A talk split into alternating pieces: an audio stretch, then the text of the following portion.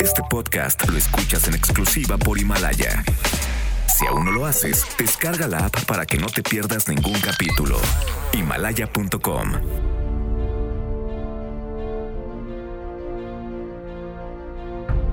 México está a punto de cruzar la puerta de la fase 3 del nuevo coronavirus. Es la frontera más peligrosa, sí, pero también es la línea que al cruzar nos recibe con las muestras de solidaridad más apreciadas en el mundo. Una ventaja que tenemos sobre el resto de los países es que el nuevo coronavirus sorprendió a decenas de naciones y les dio poco tiempo para reaccionar desde su irrupción en diciembre del año pasado. Pero nosotros hemos podido estudiar su evolución a lo largo de todo 2020. Al mismo tiempo que hemos sido testigos de su fuerza para golpear ciudades enteras, también hemos aprendido sus puntos más débiles, como la sana distancia o el lavado de manos con agua y jabón por 20 segundos. Y en la guerra, no hay enemigo más fácil de vencer que uno predecible. Hoy sabemos todo lo que necesitamos para ganarle la batalla al COVID-19, desde lo que nos enseñaron nuestras abuelas, como no tocarnos la cara con las manos sucias, hasta la vacuna contra el egoísmo. Cierto, apenas vamos a entrar a lo más difícil, pero ninguna región del mundo ha tenido tanto tiempo para prepararse contra la pandemia como América Latina. El coronavirus no nos gana ni por alevosía ni por ventaja. Y si un país está hecho a prueba de crisis, ese es México, preparado desde enero para la etapa más crítica. Llevamos hasta ahora 5.014 casos confirmados del nuevo coronavirus, de los cuales casi 2.000 han sido dados de alta sin necesidad de ser intubados. Hemos aprendido de las historias estimulantes que nos adelantan que aunque parezca lo contrario, estaremos bien. Y para confirmarlo que hay cinco noticias que nos inspiran de cara a la fase 3 de la pandemia. 1. Uno de los sectores que peor la pasa durante la pandemia son los adultos mayores. Para aquellos que viven solos o con sus parejas, el aislamiento puede ser casi tan duro como la propia enfermedad. Por eso un grupo de estudiantes de Canadá crearon una línea telefónica gratuita solo para abuelas y abuelos que necesitan un levantón de buen humor en los tiempos de la pandemia. Se trata de la línea Joy for All o Alegría para Todos, que al llamar reproduce mensajes de voz pregrabados con chistes, cuentos o consejos para la meditación. La idea es que ningún adulto mayor pase en soledad estos tiempos de distancia social. Si necesita una buena carcajada o un mensaje de aliento, sus nietos por teléfono le pueden ayudar. 2. Hablando de adultos mayores, en semanas anteriores les he contado de abuelas de 90 años y bisabuelas de 100 que han sobrevivido al coronavirus pese a todo pronóstico. Pero no son las únicas que han vencido a un destino que parecía insalvable.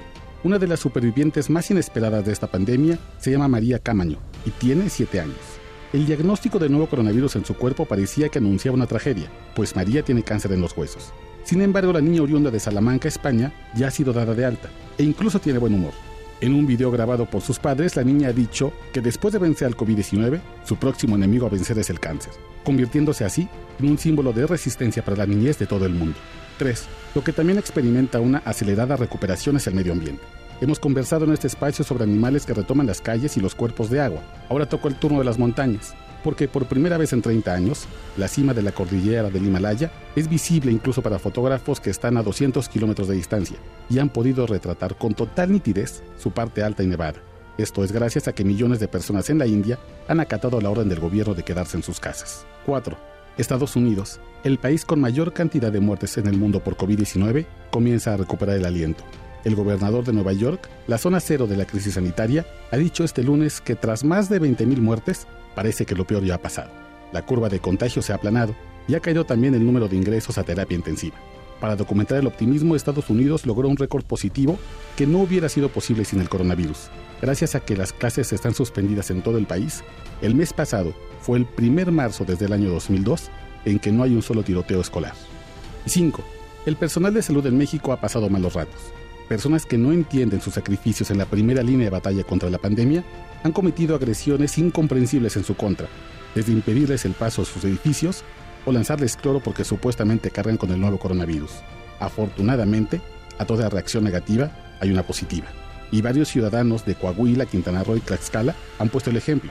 En esos estados, y en al menos cinco más, gente agradecida con doctoras y enfermeros les han regalado pizzas para que no pasen hambre durante las largas jornadas de trabajo. En las cajas les han escrito mensajes de aliento como gracias por trabajar tan duro o los necesitamos fuertes.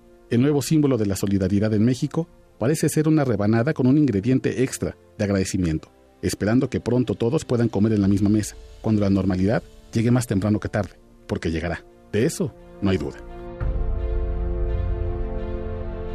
Este podcast lo escuchas en exclusiva por Himalaya. Si aún no lo haces, descarga la app para que no te pierdas ningún capítulo.